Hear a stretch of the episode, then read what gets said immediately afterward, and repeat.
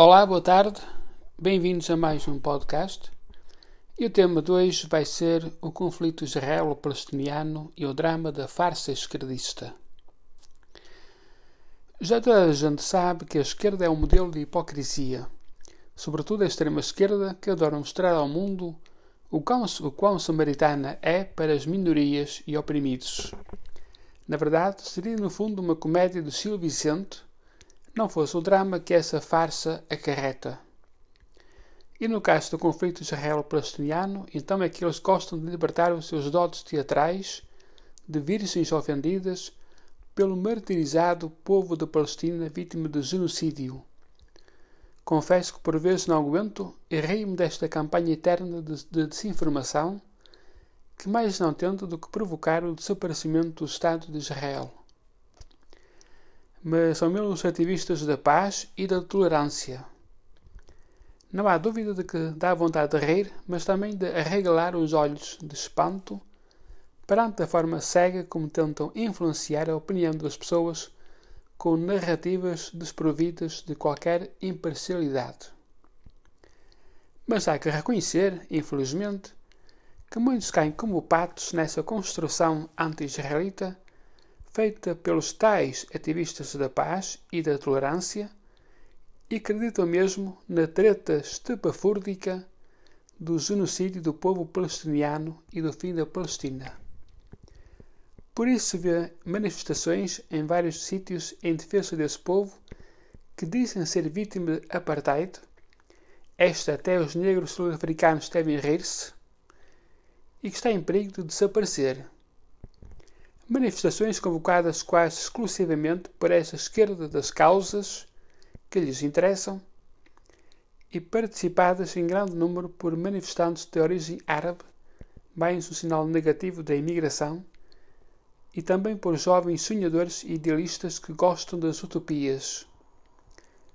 Por isso também a comunicação social, social vai atrás dessa narrativa da Palestina, vítima da opressão israelita, exceto raros exemplos de verdadeiro jornalismo. O que não deixa de ser estranho, pois o jornalismo tem por função de ser imparcial e objetivo. Mas a esquerda, como já disse acima, faz bem o seu papel e consegue convencer mais gente do que aquilo que seria credível sobre o terrorismo de Israel, mostrando por outro lado o papel heróico da resistência do Hamas. É realmente um mundo ao contrário.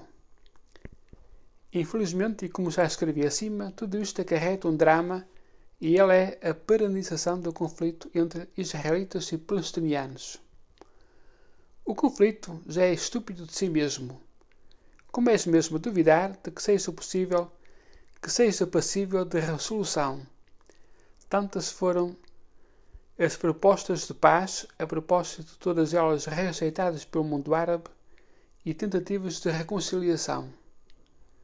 Ora, como o mundo externo mais preocupado em acicatar as partes em conflito, mais difícil se torna qualquer tentativa de entendimento. Faz lembrar as saragatas nos bares e quando aparecem pessoas não relacionadas que, em vez de tentarem acalmar os ânimos, tentam provocar ainda mais os intervenientes. E nesse mundo externo, tanto coloco os que apoiam o fim de Israel mais próximo de esquerda e extrema-esquerda, assim como os que apoiam o fim da Palestina, mais próximos dos campos políticos opostos.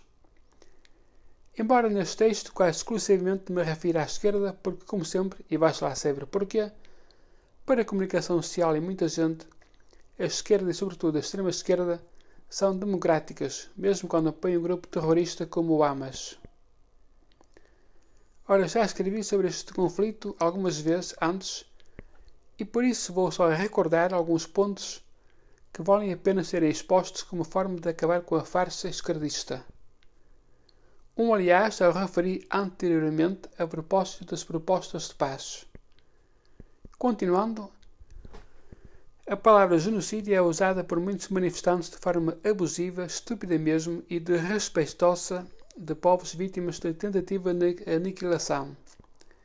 Se Israel está a exterminar o povo palestiniano, é incrível como após todos estes anos, desde 1948, eles ainda existam.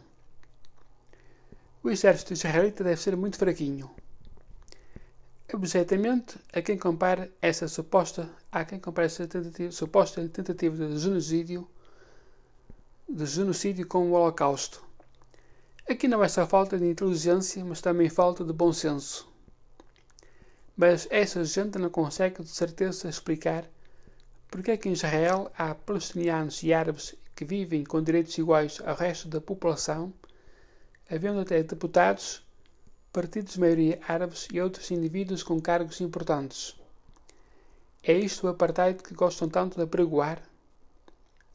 Os negros sul-africanos devem ter ficado com pena de não terem sofrido um apartheid assim. E por que é que isto é assim?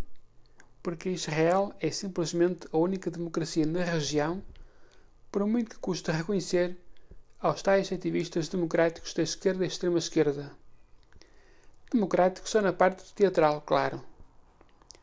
Por isso, ao mesmo tempo apoiam um movimento terrorista, ainda por cima da extrema-direita, que mais não faz do que instigar o ódio a Israel e deixar o povo de faixa de Gaza na miséria.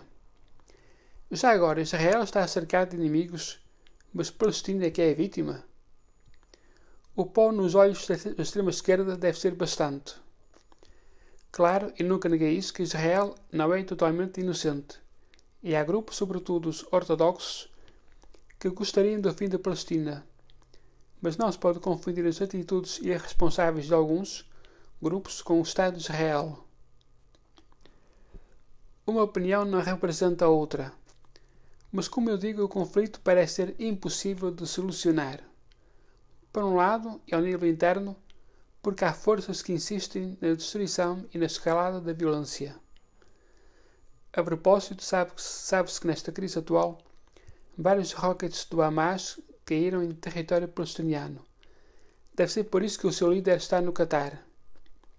Um belo exemplo de coragem. Por outro lado, a nível externo, porque insiste-se cada vez mais no provocar e não na moderação não há opiniões e tentativas de apaciguamento. E quando as há, são de imediato insultadas, como aconteceu com a atriz Gal Gadot. Longe de bons tempos onde haviam tentativas de aproximação, como uma companhia de teatro israelo-palestiniana, ou reuniões entre vítimas do conflito, sobretudo mães de Israel e Palestina. Ora, não será certamente com o ódio anti-israelita da extrema-esquerda que poderão um dia as coisas mudar para melhor. Bom, e até lá continuamos sempre com este conflito que já vai dar séculos, dá séculos, portanto, há anos, e, bem, e posso dizer-se que há séculos assim também.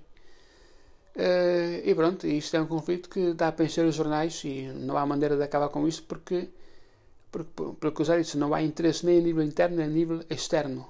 E quando há interesse, é abafado. Bom, ficam por aqui. Espero que tenham gostado e até à próxima. Adeus.